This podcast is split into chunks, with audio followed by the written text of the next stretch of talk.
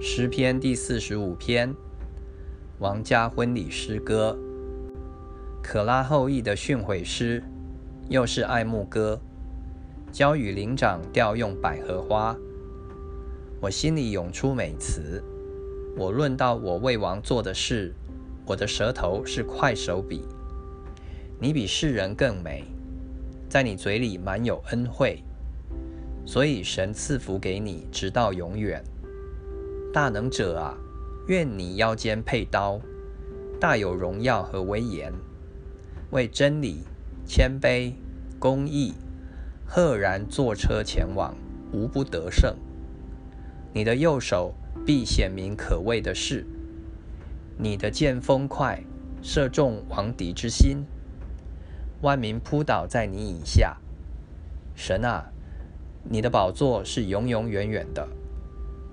你的国权是正直的，你喜爱公义，恨恶罪恶，所以神就是你的神，用喜乐油膏你，胜过高你的同伴。你的衣服都有抹药、沉香、肉桂的香气，象牙宫中有丝弦乐器的声音使你欢喜，有君王的女儿在你尊贵妇女之中。王后佩戴鹅翡金饰，站在你右边。女子啊，你要听，要想，要侧耳而听，不要纪念你的名和你的富家。